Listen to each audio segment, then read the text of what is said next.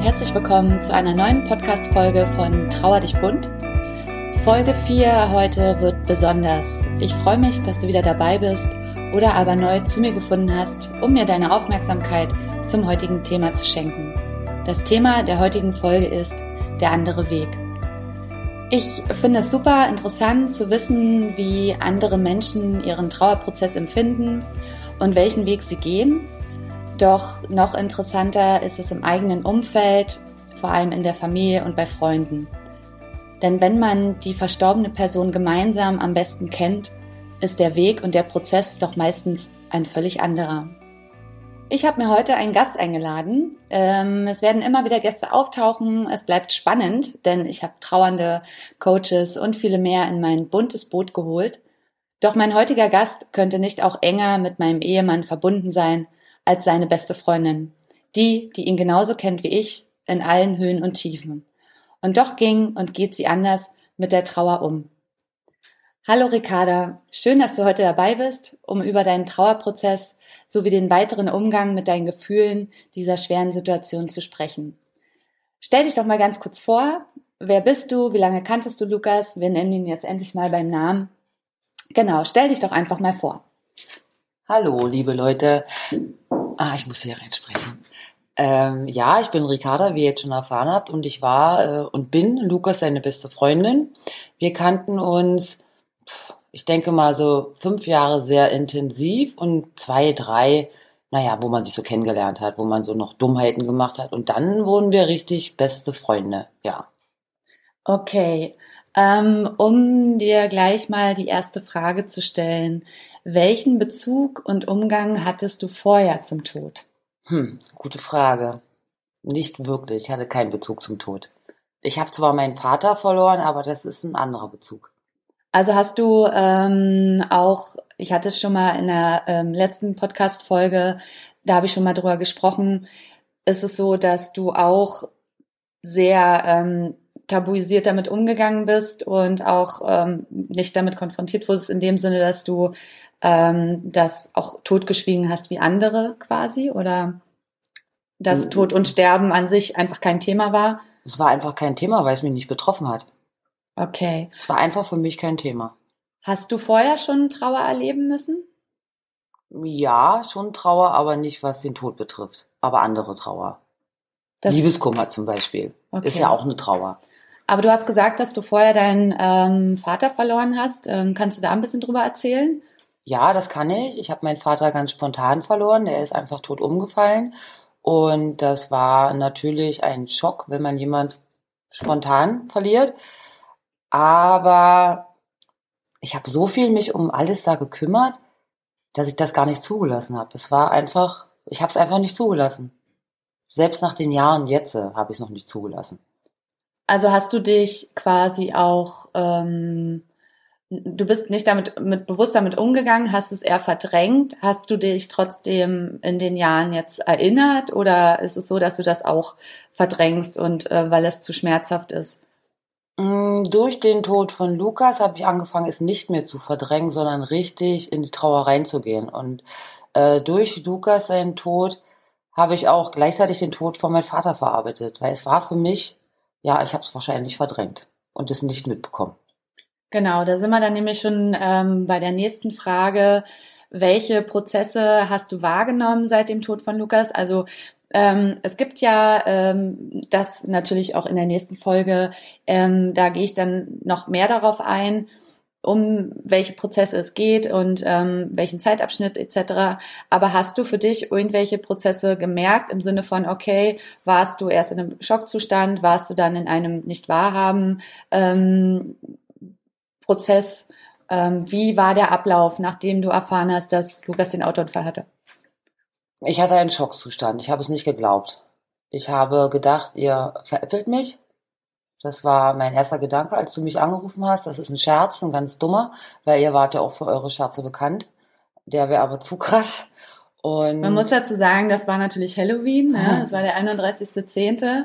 Ähm, und äh, diese Gruselgeschichte ähm, hätte tatsächlich wirklich gut gepasst. Und ich gepasst, muss da, ja. genau und ich muss dazu äh, sagen, dass ähm, du warst nicht die Einzige, die das dachte, sondern ähm, es haben wirklich einige gedacht, ähm, weil machen, ihr für eure Scherze bekannt wart. Genau und ähm, das war aber dann wirklich so, wo wir dachten, ähm, stimmt, weil äh, umso mehr man übertreibt, um wenn es dann ernst wird, dann ähm, glaubt man das, das einfach man nicht mehr. Und Nein. das ist äh, zum Beispiel auch so ein ähm, Thema, was wir Pauli, unserem großen Sohn, immer irgendwie äh, beigebracht haben, dass wenn er Hilfe schreit äh, aus Quatsch ständig, dass dann irgendwann einfach keiner mehr kommt. So, ne? Das genau ist halt das so. beste Beispiel genau dafür. So ist es. Oder und, war es. Genau, und ähm, genau, du warst nicht die Einzige, die äh, das dachte wo aber da natürlich einfach der Spaß auch aufhört und ich dann in dem Moment dachte so, Leute, das, das, darüber macht man absolut keine Scherze. Also wir sind ja schon lustig und dolle gewesen, aber ähm, nee, so nicht. Und dann hast du aber mitbekommen, das ist ernst. Ähm, wie war, wie war die erste Zeit? Also wie waren die ersten Tage? Wie erzähl einfach mal ganz genau, ähm, wie der Ablauf war ähm, bis zum heutigen Tag. Hm, gut, ja. Also, ich fand es erstmal sehr, ähm, für mich sehr hilfreich, dass du mich angerufen hast und wir sofort, na, eine, äh, wir waren sofort eine Familie. Also, wir waren ja eh Familie, aber wir waren so eine Familie und alle sind von unseren Freunden mit hingekommen und wir konnten den Abend, als wir das erfahren haben, oder den Tag, als wir das erfahren hatten, den Abend gemeinsam verbringen, konnten viel reden, konnten weinen, konnten lachen. Das hat für mich die Sache wirklich einfacher gemacht, weil ich wusste, wir halten zusammen. Und das ist bis zum heutigen Tag ist durch Lukas sein Tod so ein Zusammenhalt entstanden, der vorher schon war, aber der viel intensiver, viel ehrlicher jetzt miteinander ist. Und das ist was mich das Trauern, das wurde einfacher dadurch, weil ich euch gespürt habe, weil ich war nicht alleine. Und dafür bin ich dankbar, dass ich so gute Freunde habe.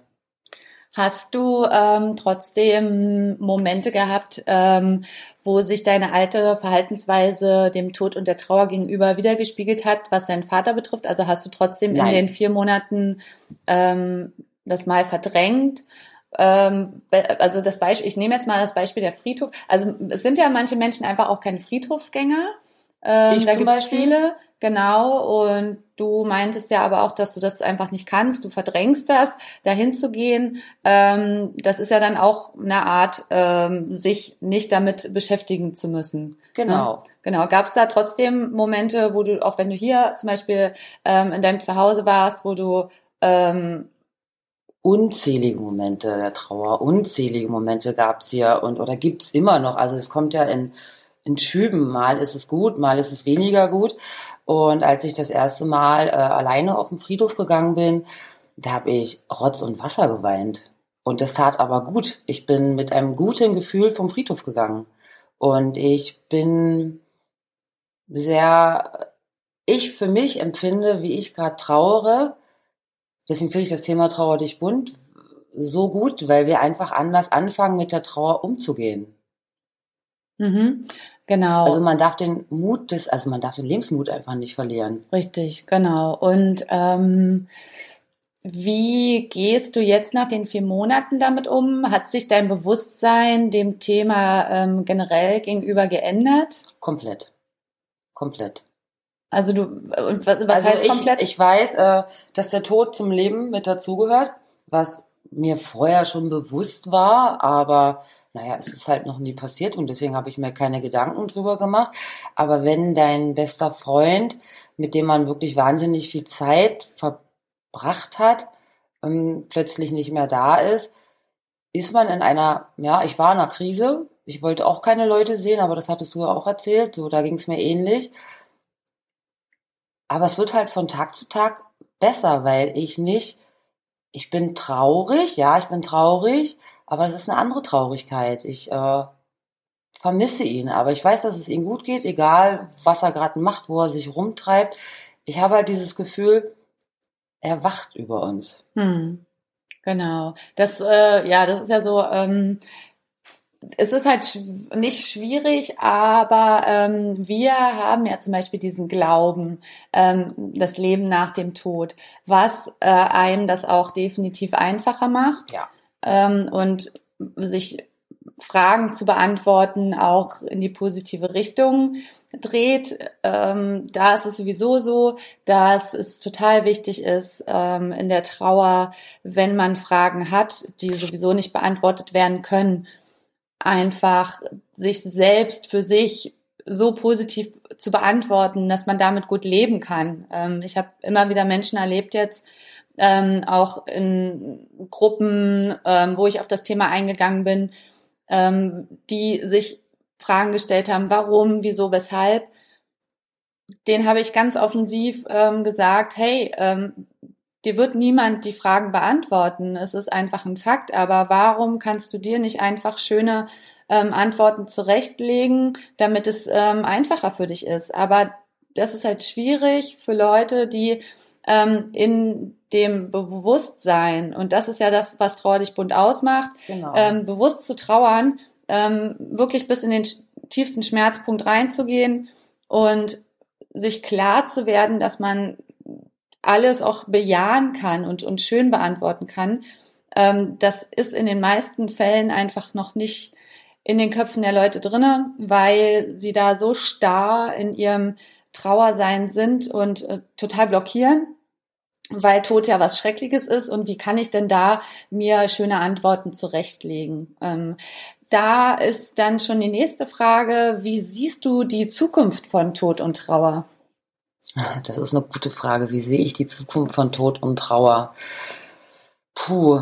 Wie Also wie ist das? es, ähm, ähm, ist, denkst du, dass es auf jeden Fall, ähm, das geht in eine positive Richtung, weil wir alle, ähm, weil man muss sich einfach nur bewusst werden, dass man, wenn derjenige nicht mehr da ist, er hätte ja nicht gewollt, dass es uns schlecht geht. Das ist ja nicht, also das ist ja nicht sein, seine oder ihre Aufgabe, ihr Lebensziel gewesen. Und das ist halt ganz wichtig, einfach positiv in die Zukunft zu schauen und einfach leben. genau, und generell so ähm, für die Zukunft von der Gesellschaft von Tod und Trauer? Oh, da möchte ich schon, dass da eine Revolution äh, passiert, weil der Tod gehört einfach mit zum Leben dazu. So sieht's aus. Punkt aus Pasta. Genau. Und ich habe ja zum Beispiel auch ähm, in den meisten Folgen oder auch in meinem Live bei Facebook ähm, schon gesagt, dass ähm, ich der Meinung bin, dass gerade unsere Generation, also die Generation jetzt noch vor uns, ist durch uns so ein bisschen ähm, in der Müsse, so zu denken, Ja, gerade ja. unsere Eltern zum Beispiel. Ähm, Dass man schwarz trägt, etc. Genau, aber ähm, wir und die nächste Generation und äh, unsere Kinder zum Beispiel ähm, werden auch bunter und, und, und fröhlicher, weil einfach viel mehr ähm, Fein, Verstand und viel mehr Achtsamkeit ähm, auch dem Thema gegenüber ist. Und ähm, ich habe total, äh, ich habe zum Beispiel, ähm, was Kinder äh, anbetrifft, äh, bei Instagram hat äh, mir eine geschrieben, dass sie sich äh, den Podcast angehört hat vom letzten Mal. Und da ging es auch darüber, dass ich gesagt habe, dass ich mich ähm, der Kinderarbeit so ein bisschen auch ähm, befassen möchte und dass es wichtig ist, eine Aufklärung, ich glaube, es war im Live, und dass es einfach wichtig ist, denen schon zu zeigen, dass man das bunt und, und, und ähm, ähm, fröhlich dem Toten gegenüber machen kann. Und ähm, diejenige hat gerade mit ihrer Tochter ähm, zusammengesessen und äh, die Tochter hat das halt absolut bestätigt. Die ist sieben, glaube ich, sieben oder acht.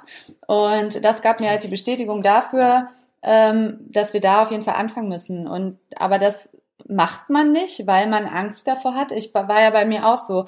Ähm, bei meinem großen Sohn, ich habe meinen Vater verloren und und ähm, er war da schon am Leben und ich habe ihm natürlich ähm, fein fühlig und und so so ähm, kurz gehalten, aber schön wie möglich äh, gesagt, dass Opa jetzt im Himmel ist, er ist jetzt eine Sonne und das war's. Habe ihm auch mit zum Friedhof genommen, ähm, aber nie so richtig darüber gesprochen, wenn jemand tot ist oder dass das halt zum Leben dazugehört. Und dann ist äh, ähm, der Papa weg und ich bin das erste Mal damit konfrontiert gewesen, einfach auch ähm, das Kind mit ins Boot zu holen und ähm, Weil er ja auch in dem Alter ist. Ne? weil er auch in dem Alter ist und ähm, und dadurch, dass sie ja noch ganz anders damit umgehen, ist es einfach einfacher, ähm, das auch in den Köpfen zu behalten und ähm, schon diese Meinung so drinne zu behalten, dass wenn was passiert, dass äh, die Trauer oder das Empfinden nicht mehr totgeschwiegen wird, ne? Weil ich habe auch zum Beispiel, keine Ahnung, mit sieben und mit 14 irgendwie so meine